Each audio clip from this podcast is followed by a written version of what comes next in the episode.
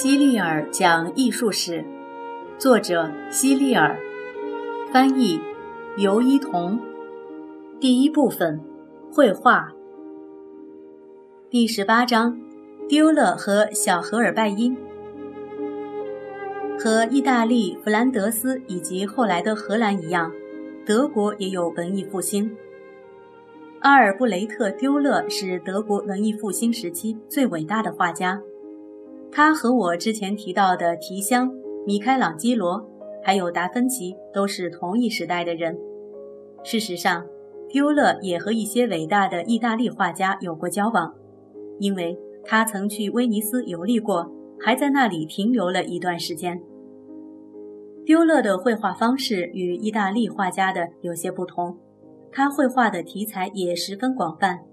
不过，在他众多的画里，还是要数肖像画最为有名。除了绘画之外，丢勒也很擅长雕版画。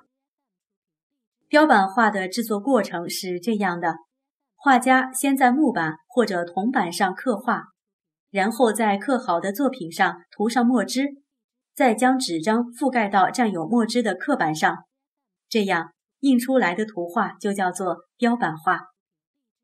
丢勒创作过大量的雕版画。纵观历史，既擅长雕版画又精于油画的画家，也就只有他一个人。他的一些雕版画和他的油画同样出名，比如九十页的这幅《忧郁》，这幅雕版画就非常有名。我说过，丢勒曾去过威尼斯，威尼斯人都认为他是一位值得尊敬的人，因此非常欢迎他。当时。威尼斯画家贝利尼年纪已经很大了，他还是丢了最崇拜的偶像。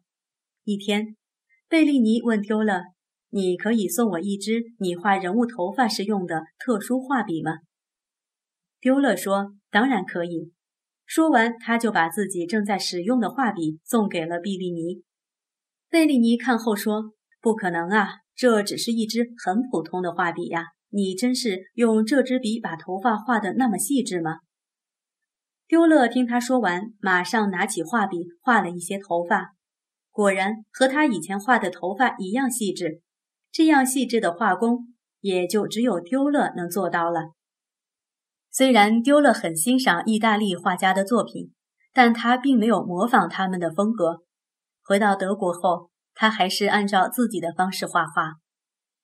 阿尔布雷特·丢勒画过许多自画像，你一定知道，给自己画像时，他只要对着镜子，然后画出自己在镜子中的样子来就可以了。看过他的自画像，我们就可以知道，他长得非常帅气。他为别人画的肖像画也同样出名。我想，看到前面他父亲的那张肖像画，你肯定会很喜欢。丢勒的画中有很多精致的细节，不难看出他的画里总有一些小玩意儿，哪怕是一粒小小的纽扣，他也画得很仔细，就跟画人物的脸一样重视。很多德国画家都喜欢这么画画，但在大部分画家的画作中，这倒成了一个缺点，因为这些不是很重要的细节，反而更容易吸引人们的眼球，重要部分反倒被忽略了。丢勒也在画作中加入了很多细节，但他却比其他人做的都好。他画中的细节处理得恰到好处，绝不会太显眼，而使画中的重要部分没有了光彩。德国文艺复兴时期的第二位伟大画家叫汉斯·荷尔拜因，他的父亲也是一位画家，也叫汉斯·荷尔拜因，因此我们通常就叫他小汉斯·荷尔拜因。他也同样既画肖像画，又做木刻画。小荷尔拜因后来去了瑞士，你一定知道那里的阿尔卑斯山非常漂亮。在瑞士，他结识了一位大名人——伊拉兹马斯。伊拉兹马斯是一位伟大的思想家，他知识渊博，写过很多书。小荷尔拜因给伊拉兹马斯画过五幅肖像画。在小荷尔拜因的一幅叫做《商人乔治·吉斯泽肖像》的画作中，他把细节处理得很巧妙。你可以看看九十三页，画面中主人公吉斯泽身旁摆放了大约二十五件物品。小荷尔拜因仍然成功的将我们的目光吸引到了吉斯泽身上。事实上，他往往把一些不重要的细节留在人物的面孔之外，所以才能达到这样的效果。小荷尔拜因在瑞士接到的生意不是很多，所以他做了一个大胆的决定，去英国游历一番。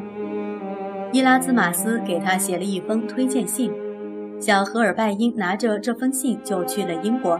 结果证明，英国人很欣赏他的画作。亨利八世时期，小荷尔拜因曾为大多数重要的英国人士画过肖像画。与其他画家相比，小朋友们更喜欢汉斯·荷尔拜因的画。不过，大概要先把弗兰斯·哈尔斯排除在外。但是我敢肯定，很多人见了荷尔拜因的画也会非常喜欢。但是不要忘了丢了。他的画也值得你去欣赏。这一章我向大家介绍了阿尔布雷特·丢勒和汉斯·荷尔拜因，你们比较喜欢哪一位呢？